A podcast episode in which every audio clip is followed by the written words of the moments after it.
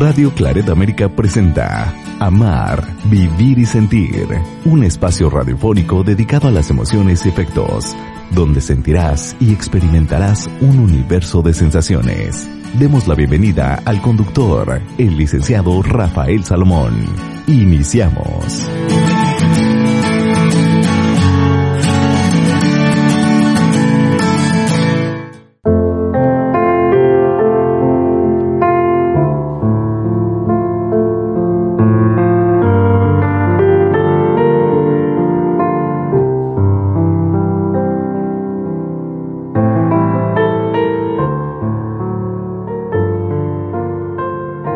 Saludos. Es un verdadero gusto estar con todos ustedes y el día de hoy, aprovechando este tiempo en el que nos estamos preparando para recibir a nuestro Señor Jesucristo, quiero abordar un tema un poco complejo, ya que se trata de la enfermedad, pero no cualquier enfermedad. Si bien es cierto, cuando las personas enfermamos, nuestra energía disminuye, nuestra alegría también y muchas de las acciones que llevamos a cabo carecen de energía y podríamos decir que hasta la fe disminuye. La enfermedad de la cual estoy hablando es el cáncer.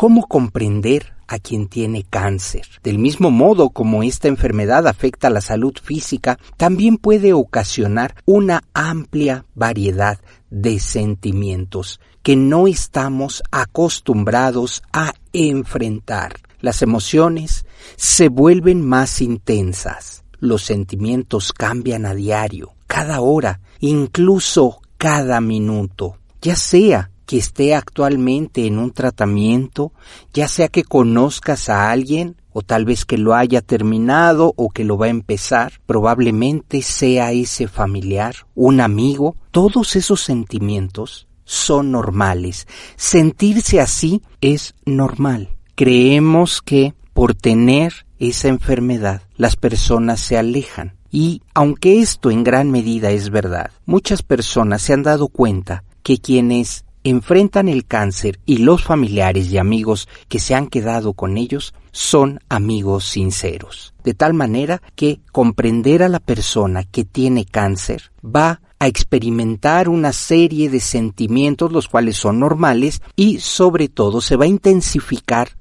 uno de ellos, el de la soledad. Creerá que muchas personas se van. Y como lo acabo de mencionar, esto es cierto, muchas personas se alejan de aquel ser que tiene cáncer, porque tan solo mencionarlo pensamos que es contagioso. Nada más erróneo que eso. Algunas personas piensan que deben enfrentar la enfermedad con los valores con los que fue criado. Y esto puede ser una forma muy dolorosa de enfrentar el cáncer. ¿Qué significa? Que te han dicho tú debes ser fuerte, tú no te debes derrumbar, tú debes tener fe. Y lo que estoy mencionando es comprender desde un grado humanista, desde un grado de creyentes, debemos dejar que la persona que tiene cáncer experimente su debilidad. Pero es que como siempre se nos ha dicho, tú tienes que ser fuerte, tienes que imponerte. Ante una enfermedad tan devastadora como ella, a veces pocas cosas se pueden hacer. De tal manera que si tú fuiste criado, criada de la enfermedad no debe acabar contigo, no debe quitarte la eh, voluntad, no debe, perdón que te lo diga, pero ese tipo de pensamientos en una persona que tiene cáncer no valida su enfermedad. Tiene que mostrarse débil, tiene que mostrarse temerosa. Déjale. Es importante. ¿Por qué? Porque si todos sus familiares, todos sus amigos le dicen tienes que ser fuerte, tal vez pueda ser un mensaje erróneo. Es momento también para la debilidad. Es momento para sentirse así. Entiendo que muchas personas no quieren ver vulnerable y que además quieren que muestre una fortaleza. Sin embargo, ante el cáncer, tal vez esa fortaleza sea artificial, sea una apariencia. Por dentro tenga ganas de ser débil y debemos valorar también esta parte. Muchas personas que tienen cáncer no se dan tiempo para reflexionar acerca de su enfermedad. Y esto es algo que debemos tomar en cuenta. No por qué sucedió, sino qué me está enseñando este cáncer? ¿Qué me está enseñando? ¿Me está enseñando a enfrentarme a dificultades? ¿Me está enseñando a que puedo ser débil también? ¿Que puedo ser fuerte? Lo que sugiero es que la persona enferma se dé la oportunidad de expresar sus verdaderas emociones y que comparta sus temores. No hay nada más sincero en este momento. Entiendo que no nos gusta ver sufrir a nadie que el dolor ajeno nos duele muchísimo, pero hoy te quiero decir, esas personas requieren demostrar sus verdaderas emociones y probablemente su temor no significa falta de fe, significa temor, temor ante lo que puede pasar, ante lo que puede ser inevitable o ante lo que no se conoce. No hay nada más saludable que expresar el verdadero dolor y no hay nada más saludable que alguien lo exprese con sinceridad. Y si tú eres familiar o amigo de una persona que tiene cáncer, escucha, no invalide su dolor. No es momento de decirle tú eres fuerte, tú puedes sobreponerte. Es un momento tan particular que necesita ser escuchado, escuchada, que necesita validar su dolor, su sufrimiento. Y pocas veces se nos habla de esto. Parece ser que vivimos en una sociedad en donde la debilidad está mal vista. ¿Por qué te cuento todo esto? Mi padre tuvo cáncer. He visitado los pabellones de cancerología y ahí me he dado cuenta que no hay nada más saludable que demostrar, expresar, verbalizar el verdadero dolor, el miedo y hasta la angustia. Una vez que salen, entonces podemos decir que puede haber esa recuperación emocional primero. Pero muchas personas, si tú conoces, cambian radicalmente su carácter, se vuelven ácidos, amargados. ¿Sabes por qué? Por esto, porque no han expresado sus verdaderos temores. Cuando usted se entere que tiene cáncer, puede que experimente sentimientos muy intensos. Esto es normal.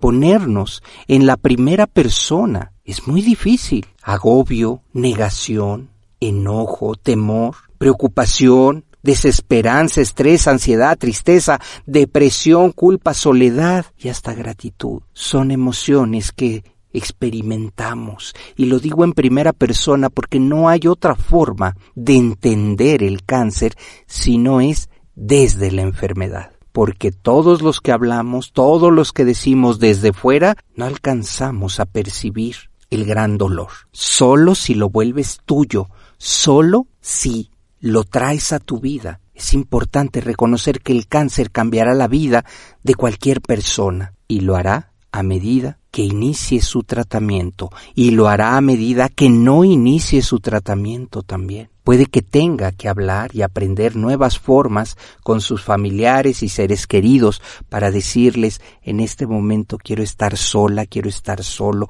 en este momento solo quiero orar, en este instante siento que no hay salida.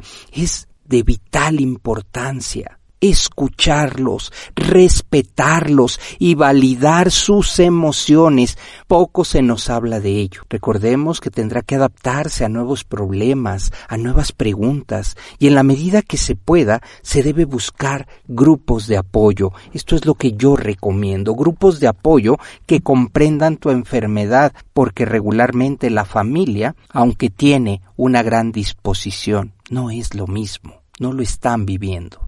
Quien ha sido diagnosticado con cáncer necesita establecer nuevas prioridades en su vida. Esto es importante. Para ti probablemente será recibir Navidad, Año Nuevo, y para esa persona tal vez sea vivir un día más. Se trata de ser mucho más empático.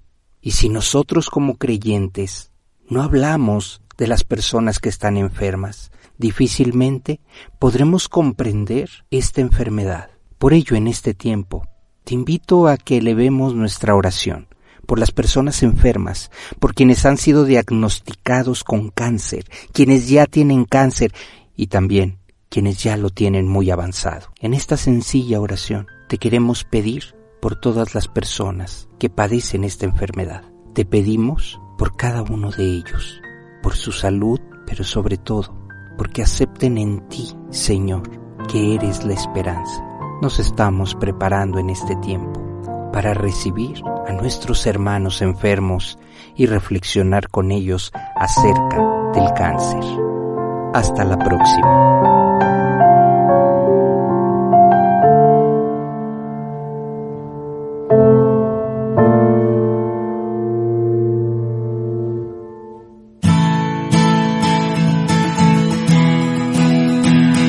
Así es como damos terminado el programa dedicado a las emociones y afectos. Amar, vivir y sentir. El lugar donde encontrarás la compañía para afrontar la vida. Esperamos nos escuches en la próxima transmisión. Aquí, en Radio Claret América.